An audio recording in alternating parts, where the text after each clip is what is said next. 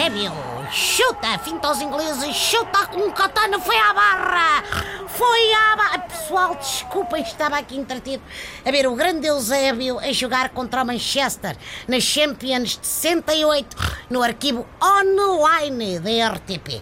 Estava na esperança que tivessem atualizado o desfecho das imagens mais marcantes, nomeadamente este jogo do Benfica que já merecia acabar com uma vitória, pá. Bah, fica a ideia. O que me espanta é não encontrar aqui nenhum vídeo daquelas tarólogas que aconselham as pessoas de manhã na televisão. É que os conselhos delas são tão antigos, tão antigos, que só se encontram em arquivos e do tempo de Salazar.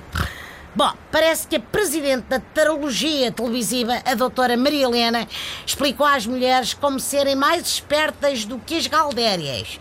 O que é parvo porque as galdérias também estavam certamente a ouvir e assim bom topar os truques das mulheres sérias.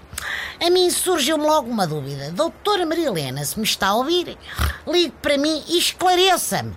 Sim, que não podemos ser sempre nós a gastar saldo a ligar para si. A minha questão é a seguinte: o que são galdérias?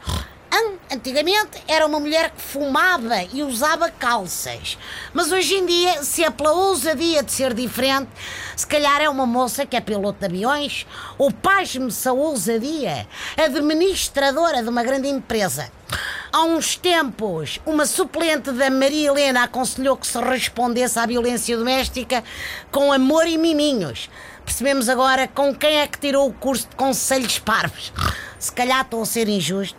E a doutora Maria Helena também disse que as mulheres devem cansar os maridos e dizer-lhes: vamos fazer ginástica, filho. Naturalmente, isto era só um conselho para combater a vida sedentária. Ai, até amanhã, pessoal.